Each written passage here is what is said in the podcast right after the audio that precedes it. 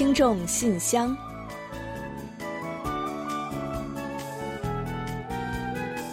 传递温情，分享感动。听众朋友们好，我是李璐，欢迎收听《听众信箱》节目。听众朋友大家好，我是婉玲，非常高兴啊，又跟大家相会在《听众信箱》了。大家都知道呢，韩国呢比较的重视敬称啊，那尤其呢是在企业里面，上下级之间还有这个前后辈之间啊，敬称敬语的使用呢是比较严格的。嗯，没错，要不然呢一定会批没大没小的。那不过呢，现在啊有些企业呢开始出现了一些有意思的变化。那比如说希捷这样的大企业啊，已经在员工间呢开始不再使用职衔上的敬称。那比如说 t e l 님，还有부장님，那 部长啊什么的，那而是改为这个直接去称呼名字了。嗯，这不算是一个小的变化啊。那不过呢，该有的敬称呢还是要有的。在称呼名字的时候呢，还会在后面呢再加上一个表示尊敬的 n 比如说万良 nim、李露 nim 这样。你讲的真是好有意思啊！没错啊，就是在后面加一个 님， 就是尊敬了哈。哎，咱们说了半天呢，就感觉好像要跟大家上韩语课一样。没错。当然呢，既然谈到了韩语呢，就不能错过机会，顺便为我们的看韩剧学韩语做个宣传。要想学习地道的韩语和韩国文化，可以关注我们的看韩剧学韩语哦。嗯，您那比我这个节目的主持人啊还要称职啊。那言归正传呢，刚刚呀，我们说到了韩国企业出现的这些个变化。那据说呢，之所以会有这样的变革呢，是因为在第四次工业革命和文化内容快速翻新的当下呀，企业认为呢，这样可以激发创意。嗯，另一方面呢，当然也是因为企业文化呢在不断的追求平等和倡导自由。总之啊，目前呢这些呢还是处在试点阶段，未来呢能不能形成大环境呢，还是需要时间来告诉我们答案的。好了，接下来呢，我们就一起来打开今天的听众信箱，看看里面都有一些什么精彩吧。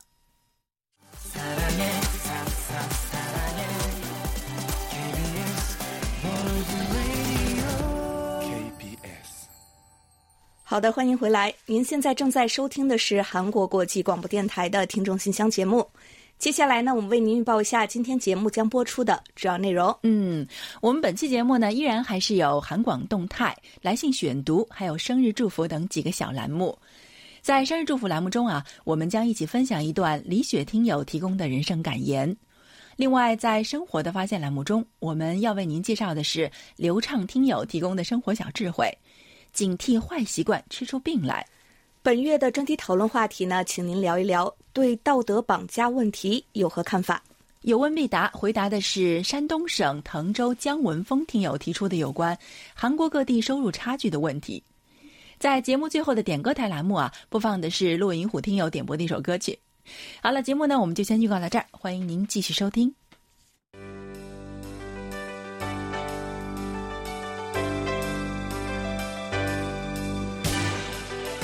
听众朋友，欢迎进入今天节目的第一个环节——韩广动态。首先呢，在这里有一个重要的通知要告诉大家。那目前呢，我们正在进行网上滚动播出服务的改善工作，呃，其中呢包括这个二十四小时滚动播出，还有一些音乐节目的播出等等。那因此呢，从十一月一号起啊，使用 IE 的这个浏览器的用户呢，就无法在线收听我们的滚动播出节目了。嗯，是的。不过呢，其他的浏览器，比如说 Chrome，还有这个 Safari，还是可以使用的。请大家关注一下，到时候不要觉得哦，为什么会出问题了呢？另外呢，十月四号起，韩广呢将安排播出一期三十分钟左右的 K-pop 特辑，内容呢是有关二零一九年 K-pop 世界庆典的。嗯，十月十一日，KBS 联手韩国外交部等机构啊，在庆尚南道的昌原主办了这场盛会。那在全球有八十个国家的一百多个城市啊，通过了预赛的六十三名参赛者来韩参加了决赛。他们呢分别来自澳大利亚、古巴、美国还有德国等十三个国家和地区。嗯，另外呢，在参加决赛之前呢，他们还专门在韩国呀接受了为期两周的歌唱和舞蹈的专业指导，并且呢体验了韩国文化。嗯，一定很开心吧？我觉得他们，嗯，一定会有不错的体验，大家期待一下。另外呢，呃，在本次这个庆典当中啊，Red Velvet、Monster X、Momoland 还有 The Boys TXT 还有 E.G 等韩国人气组合呢，也到现场进行了助阵。哇，真是群星闪耀啊！那我们呢，也将通过这一次的特辑呢，为大家呈现相关的精彩盛况，所以欢迎大家届时收听。同时啊，由于我们播出特辑呢，原定每周一播出的《经济透视》还有看韩剧学韩语节目呢，将暂停播出一期。今日首尔节目呢，也将缩短至十五分钟左右。另外呢，新闻广角节目呢，还是正常播出的，请广大听友留意一下。好，说完了特辑呢，我们再来宣传一下我们的年末四大奖。那上周呢，已经向大家说明了，今年啊，我们将设置参与奖。反馈奖、综合奖和新人奖这四个奖项，那只要您呢积极参与来信和专题讨论环节，为我们发送收听报告呢，就有机会获得参与奖和反馈奖。嗯，当然呢，我们也希望听友们热情的去参与到我们节目的每个环节和互动，所以呢，设置了重量级的综合奖。另外啊，为了鼓励更多的新听友和我们取得联系和积极互动，我们将在今年年末呢颁出一个新人奖。嗯，今年呀有不少的新面孔亮相，也为我们呢带来了不少的惊喜和感动。那期待这个奖项的揭晓。同时呢，我们也希望各位新老听友呢，一方面能够积极参与我们的节目互动，另一方面呢，也能成为韩广的使者，把我们呢介绍给更多的朋友。嗯，还是那句话，大家的支持就是我们前进的动力。好了，最新的状态呢，我们就先介绍这么多。栏目的最后啊，我们要来看看最近又有哪几位听友为我们送上了动力。好，下面呢，我和李璐就来公布一下本期节目的获奖听众。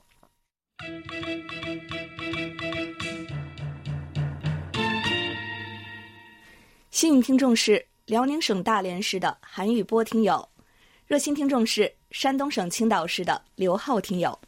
另外，本期节目的参与奖获奖听众是广东省广州市的郭晓东听友，另外还有来自马来西亚的黄全华听友。好的，恭喜以上的朋友们，衷心感谢你们对韩广节目的关心和支持，也希望广大听众朋友们多多支持我们的节目，给我们多来信、多反馈，和我们多互动。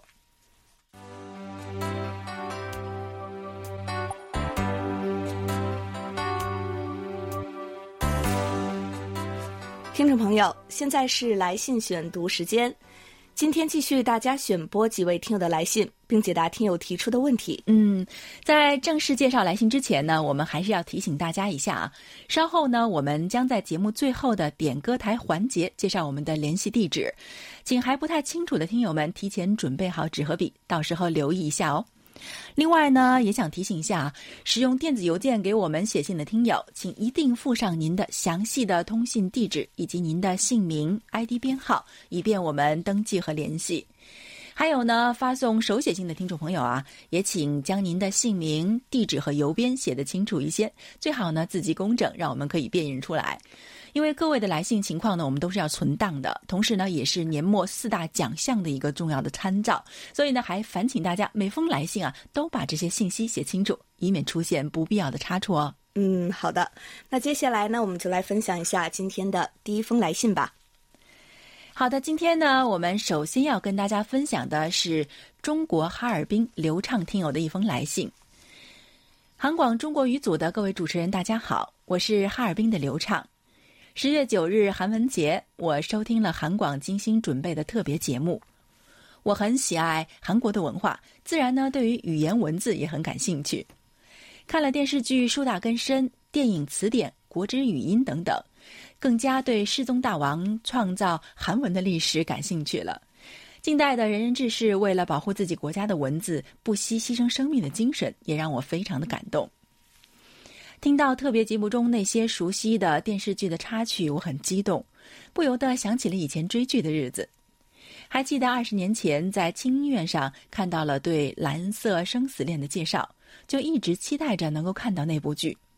不过呢，当时因为网络信息还不是很发达，更没有对各种视频的资源网站，所以呢，大家看影视剧呢，更多的呢是要到影像店购买或者是租看。所以呢，我就一直寻找等待，终于在两年后，在一家店里找到了这部剧，立即租来看，一连看了好多个小时，连晚饭都忘记做了。哇，听了这个流畅听友心中的一些描述啊，相信有不少听友呢都会有这个感觉。哎，这说的不也是我吗？在这个网络资讯还不够发达的时候呢，想要看国外的电影和电视剧呢，好像只能到音像店去。现在想起来还蛮怀念的。在架子上去寻找自己想要看的袋子的时候呢，也是心情 超级紧张。我记得，那如果找到了，就会喜出望外；发现呢，被别人已经借走了，就会变得垂头丧气的。所以呢，从这一点来看啊，流畅听友呢，绝对是真影迷、真剧迷了。他在信中还说啊。印象最深的呢，还是《天堂的阶梯》在韩国首播的时候，每周末下午啊，电视台都会重播当周的两集，所以啊，我每周末都会去网吧找到直播韩国电视台的网站，看两个多小时的直播，即使听不懂呢，也是会被吸引的一动不动。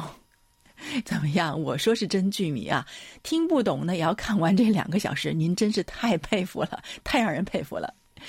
他说啊，通过追剧，我对韩国的歌曲呢也非常喜欢。记得那个时候啊，有一个几平方米的小店老板啊，总会进一些韩国的原版卡带。不过呢，只有经常光顾的人才会知道，因为店面小，这些卡带呢都被收起来。需要哪位歌手的，老板呢才会找出来。如果是熟人的话，老板呢还会推荐一些好听的专辑。每次挑这些专辑都是很愉快的回忆。嗯，如果您很喜欢韩国歌曲的话呢，可以关注一下韩广的韩流冲击波哦。在节目里呢，会介绍很多最新的、最流行的歌曲。另外，刘畅听友还说啊，很羡慕节目中的获奖参赛者啊，可以把这个韩语说的那么好。我自己呢，只是学习了一点基础韩语，简单的可以读明白，但是想要表达就感觉非常困难了。所以呢，我给自己定了个目标，努力一步一步学习好韩语。未来啊，也和优秀的参赛者们一样，可以流利的说韩语。嗯，您说的没错啊。这次用韩语制作视频征集展的参赛者们，韩语说的真的是太棒了。那尤其是最后获得大奖的三位外国朋友啊，让给负责做评审的 KBS 播音员都感叹不已呢。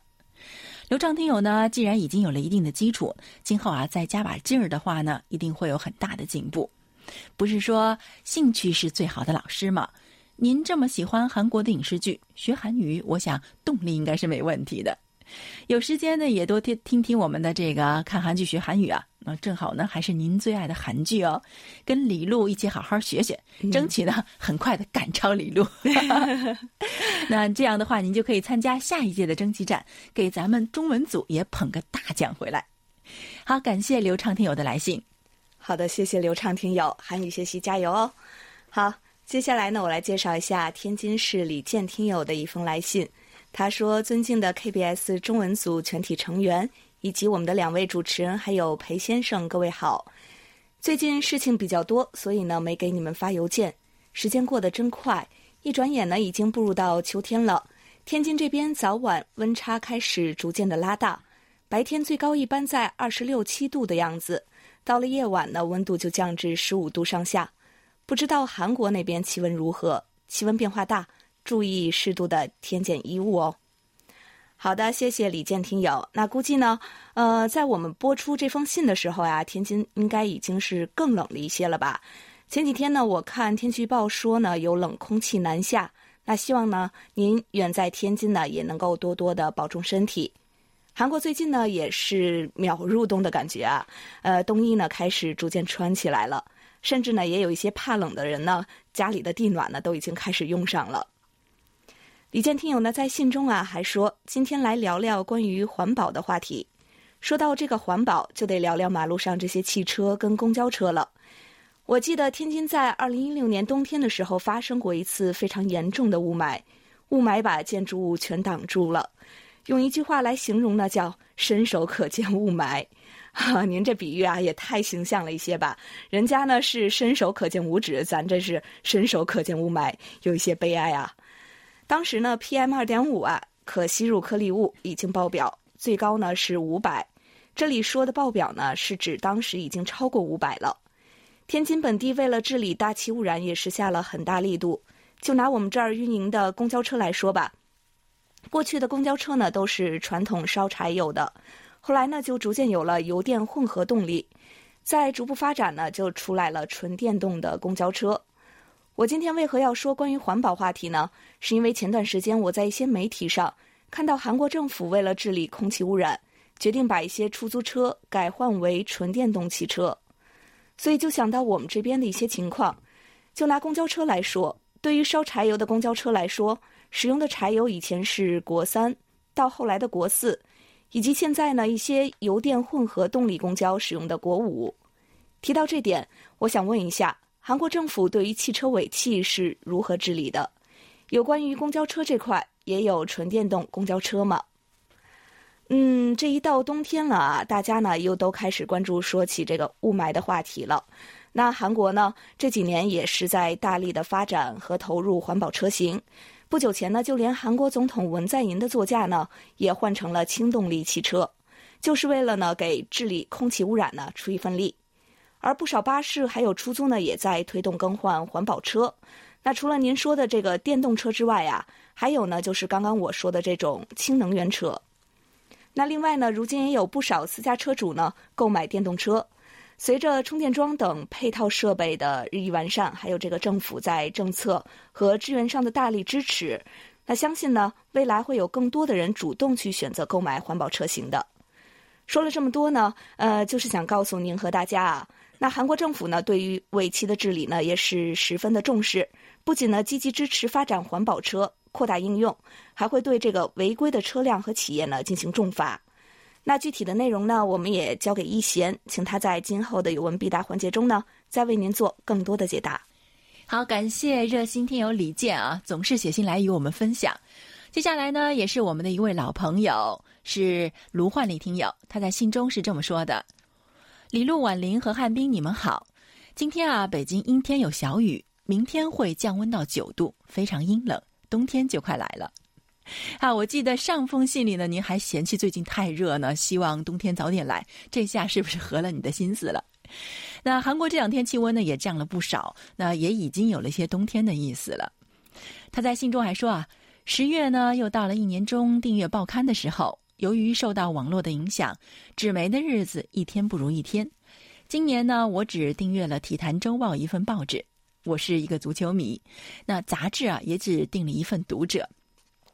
哇，《读者》啊也是我很喜欢的一本杂志哦。那因为在这里呢不太好买，现在呢我一般呢是看网络版，咱们还挺志同道合的。另外他还说啊，金秋十月呢是收获的季节，东北地区的水稻已经开始收割了。目前盘锦地区已经实现全面机械化收割，所以像我们家十三亩地呢，要是人工割得一周，现在呢机械化三个小时就完事儿了，省时省力。不过今年的产量不高，价格也不贵，一亩地也挣不了多少钱，农民们还是十分辛苦的。嗯，是啊，真的农民朋友们都是比较辛苦啊。其实不瞒您说啊，我小时候还真的去体验过割麦子呢。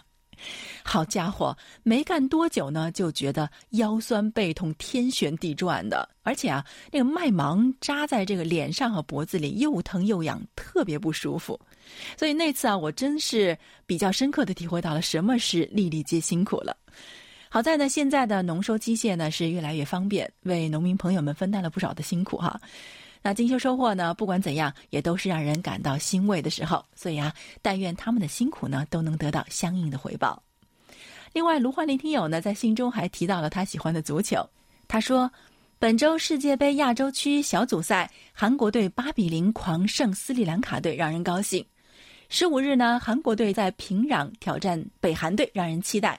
请李璐和婉玲二位老师点评一下。那我猜呢，是双方战平，皆大欢喜。你们呢？哇，您这可是找错人了！我对足球真是不怎么在行，连假球迷都算不上。李璐。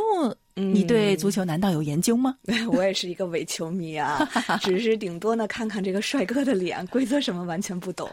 看来呢，我俩都是半斤八两啊。那不过既然卢焕林听友在信中提到了，我们也就关注了一下相关的情况。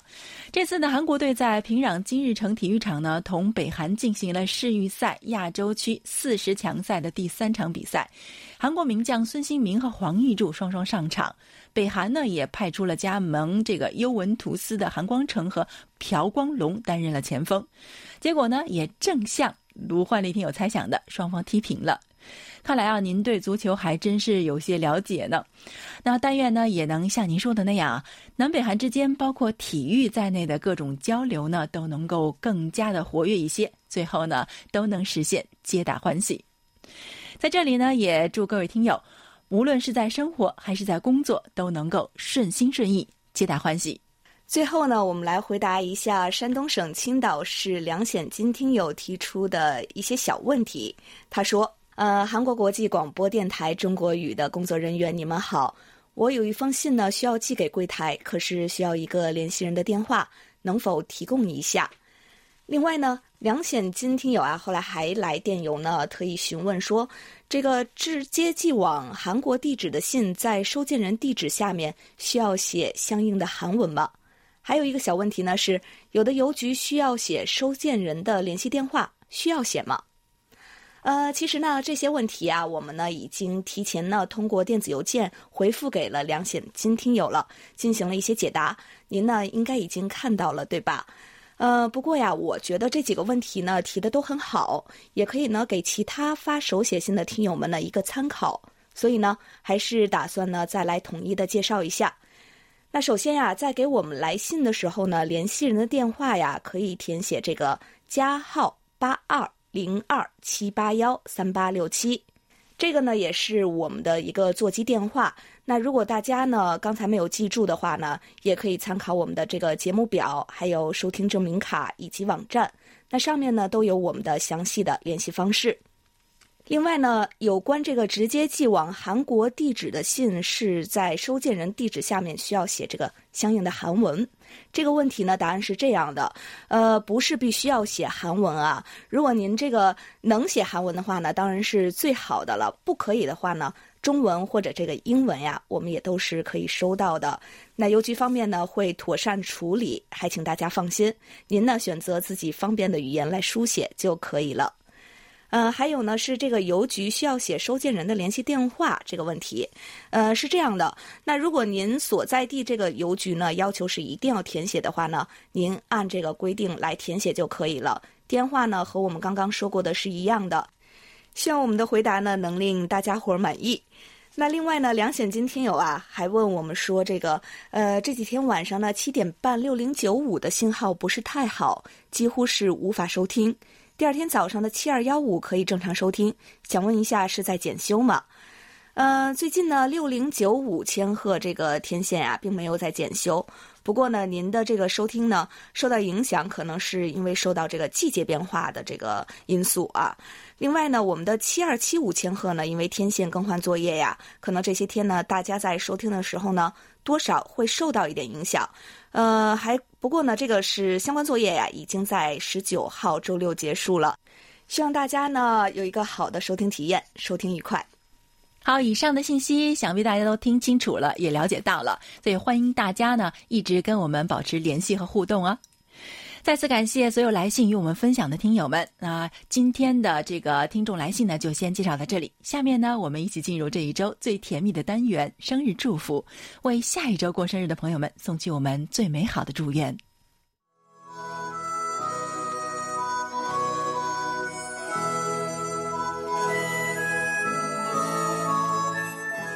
每个生命都是独特且美丽的。组合在一起，共同谱写出了一曲婉转动听的生命之歌。此时此刻，在韩广这个大家庭里，让我们把最真诚的祝福送给您。欢迎来到生日祝福。首先呢，我们送给即将过生日的听友们一段由辽宁省锦州市李雪听友提供的人生感言：给生活留点余地，生活不要安排的太满。人生不要设计的太挤，不管做什么，都要给自己留点空间，好让自己从容转身。留一点好处让别人占，留一点道路让别人走，留一点时间让自己思考。任何时候都要记得给人生留点余地，不冒进，不颓废，不紧张，不松懈，不偏激，不执着。得到时不自喜。失去时不郁闷，得失之间淡定从容。如果你是对的，你没有必要发脾气；如果你是错的，你没资格去发脾气。这，才是人生真正的智慧。好的，感谢李雪听友与我们分享刚才这段话。同时呢，我们也借着这一段话，祝福下一周过生日的所有听众朋友们生日快乐。那所有过生日的朋友们呢，您可以到我们的官方网站“生日快乐”板块呢来查询您的生日信息，接受我们对大家的祝福。如果广播前还有朋友没有做过生日登记的话，记得将您的生日、地址和姓名，还有这个 ID 编号呢，详细信息发送给我们。这样呢，您不仅可以收到我们的生日祝福，还有机会获得生日月份。由我们送出的一份精美的生日礼品。嗯，接下来呢，我们就把这一首由朝佑和郑基高演唱的《Song》送给这个十月十九日到十月二十五日过生日的所有听众朋友们，真心祝福你们每一天都快乐，每一天都能有好心情。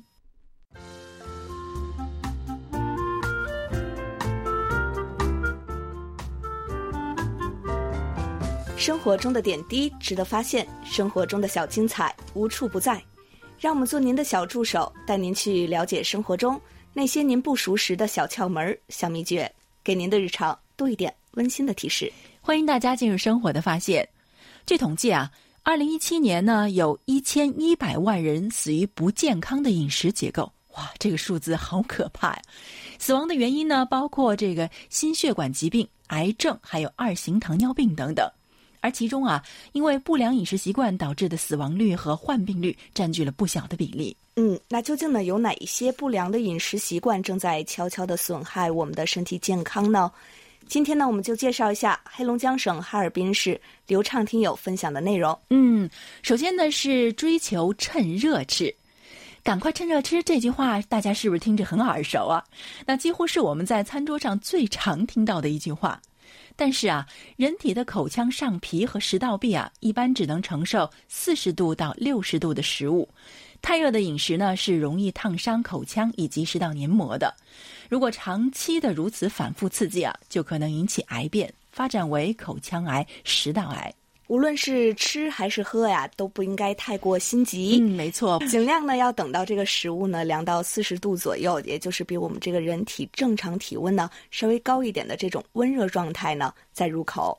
那尤其呢是吃火锅、涮菜还有砂锅等随煮随吃的食物时呢，更是要注意，最好呢把这个烫好的食材呢先放在碗里面晾一晾，然后呢再吃。嗯，第二点呢就是挑挑拣拣选着吃。那每个人呢，肯定都会有自己喜欢吃的菜和不喜欢吃的菜。那如果在一桌菜里面，你只挑自己喜欢的下嘴，那就很可能会造成胃肠功能紊乱，影响消化吸收的。要记住，挑食的孩子可不是好孩子哦。而且呢，各类食材中的这个营养成分和含量呢，也都是有所不同的。那不爱吃蔬菜的人呢，体内可能会缺少各种维生素、矿物质和膳食纤维。不爱吃肉的人呢，优质蛋白、铁等元素呢就会相应的不足。还有这个不爱吃鱼虾呀、蛋黄的人呢，维生素 D 可能会缺乏。嗯，所以呢，为了健康考虑啊，不喜欢的菜呢，咱可以少吃，但是不建议完全不吃的。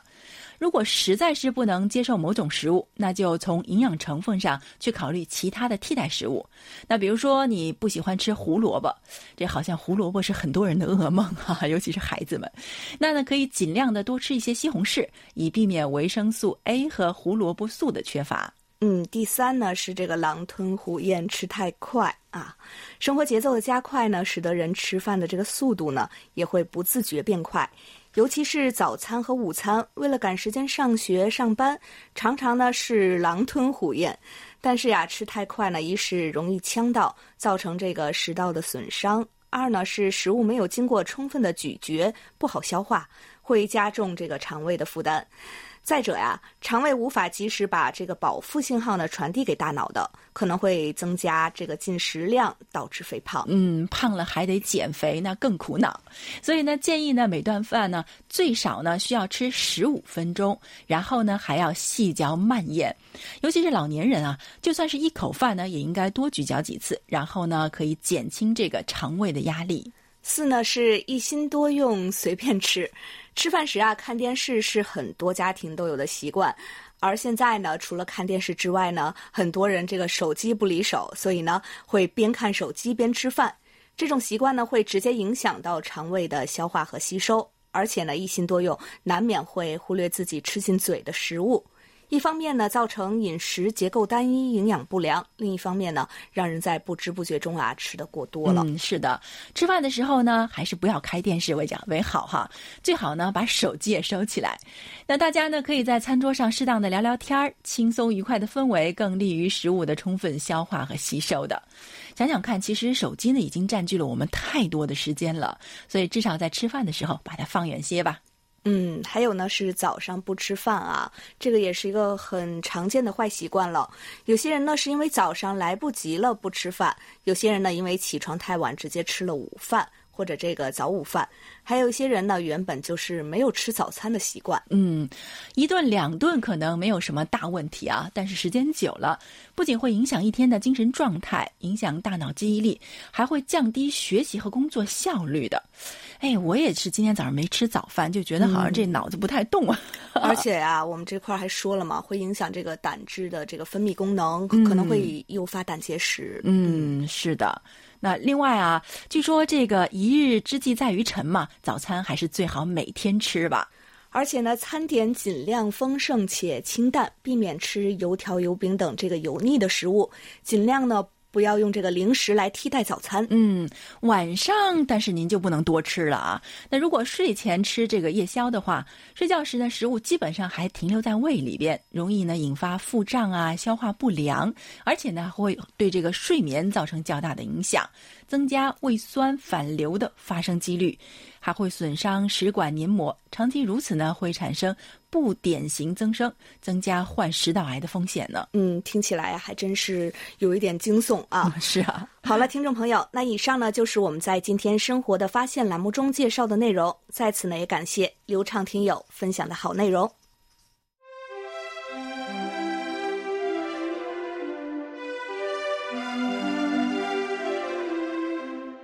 欢迎进入我们为您安排的专题讨论栏目。那首先呢，要呼吁广大听众朋友们多多给我们来信，聊一聊十一月话题——海洋塑料污染。嗯，下面呢，我们先来为您介绍一下十一月份和十二月份的讨论话题内容。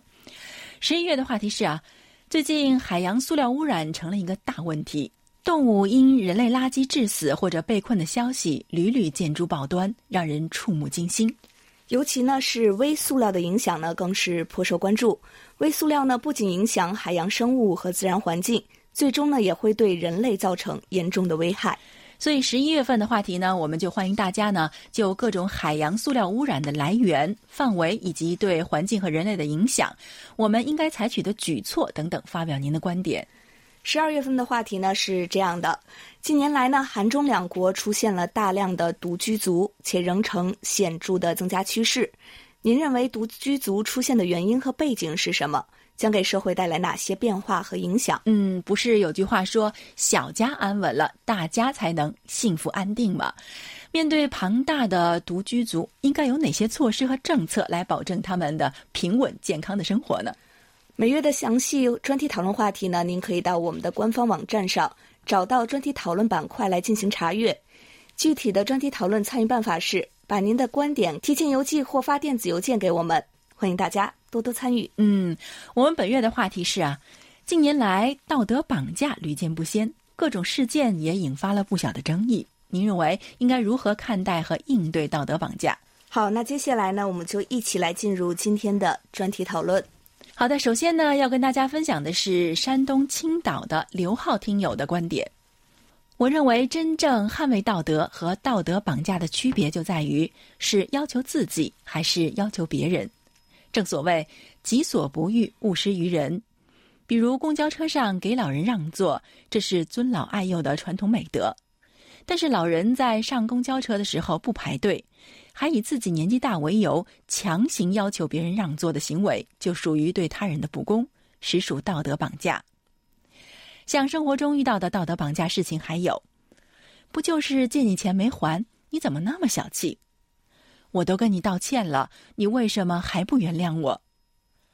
我年纪都这么大了，不就是插了队吗？你也会有老的一天的。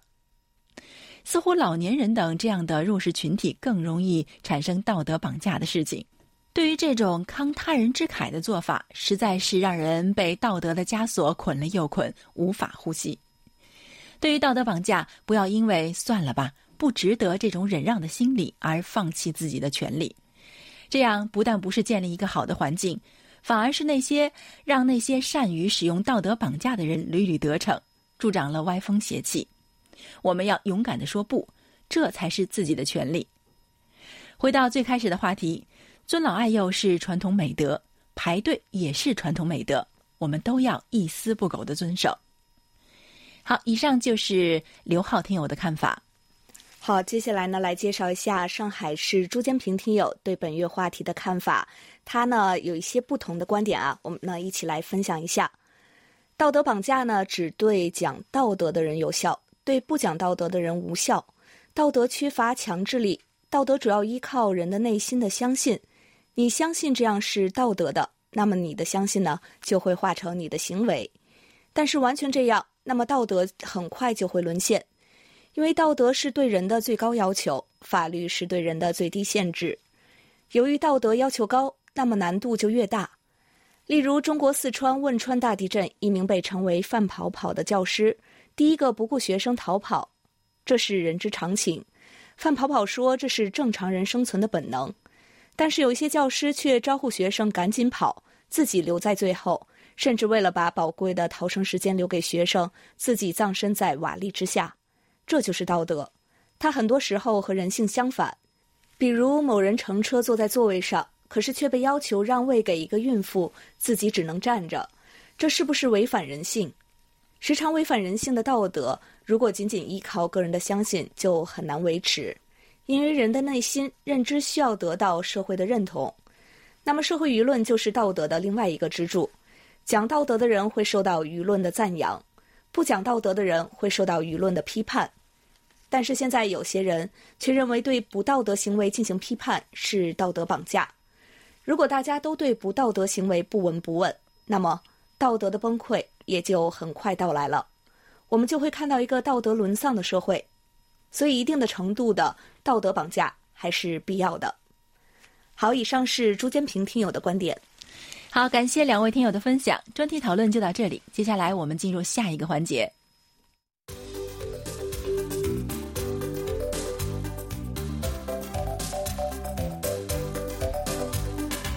有问必答。今天呢，我们请易贤来回答山东省滕州姜文峰听友提出的问题。他的问题是：请问韩国是否也是地区收入差异较大？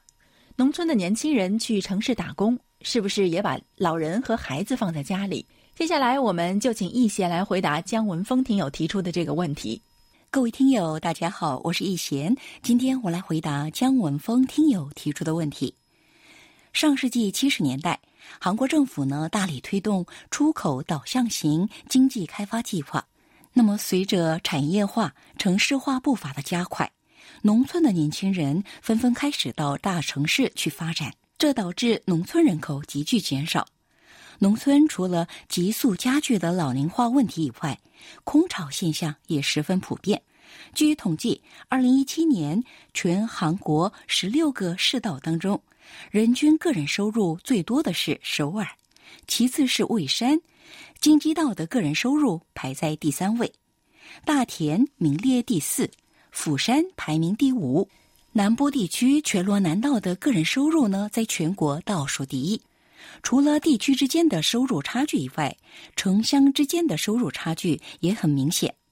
二零一八年，韩国呢共有一百零二万农户，其中六十五岁以上老年人的比例占了百分之四十四点七，二十岁以下比例呢占百分之十三点六。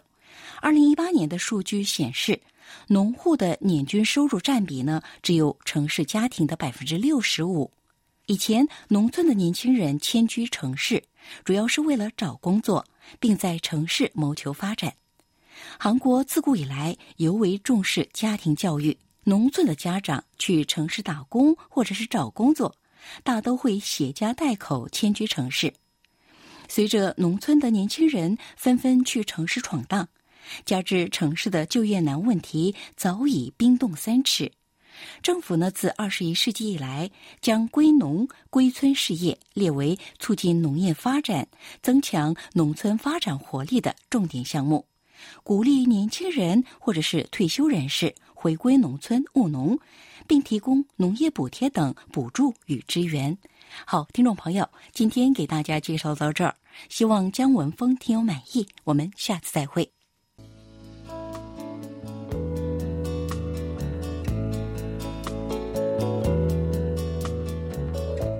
节目最后是点歌台栏目。陕西省咸阳市的骆银虎听友来信，希望点播一首韩国歌手玄哲演唱的《凤仙花恋情》，给广大听众和柜台中国语组主持人，祝大家身体安康、开心快乐，愿韩广与听众的恋情连绵不断。情谊长存。嗯，感谢骆云虎听友深情的祝愿啊！我们当然也希望着和您和听友们的情谊能够一直不断的开花结果，永远持续下去。那这不仅要靠我们的努力，更要仰仗各位听友们的陪伴和支持。是这样的，希望大家呢一直陪在我们的身边，和我们呢一同感受广播的乐趣。好，那在欣赏歌曲之前呢，我们也再来提醒一下大家，您呢可以在应用市场下载我们的 APP。KBS World Radio On Air 和 KBS World Radio Mobile，利用手机或平板电脑呢来收听韩广的各档节目。嗯，在这里呢也再来播报一下韩广的联系方式：来信请寄韩国首尔市永登浦区汝矣岛洞汝矣公园路十三号，KBS 韩国国际广播电台中国语组，邮编呢是零七二三五。您当然也可以发送电子邮件的，那地址是 Chinese at kbs 点 co 点 kr。上网收听的听众朋友们，请记住我们的网址：word 点 kbs 点 co 点 kr 斜杠 Chinese。好了，听众朋友，那到此呢，本期听众信箱节目就要在玄哲演唱的《凤仙花恋情》这首歌曲中结束了。非常感谢大家将近一个小时的陪伴，同时呢，也要感谢参与今天节目的各位听友。与大家共享您的所见所闻所感。嗯，当然呢，也欢迎大家继续给予我们鼓励与支持，给我们多来信，多提宝贵的意见和建议哦。伴随着美妙动听的歌曲，我们韩国国际广播电台一个小时的中国语节目啊，就全部播送完了。主持人婉玲和李璐在韩国首尔，祝大家周末快乐。我们下周再会。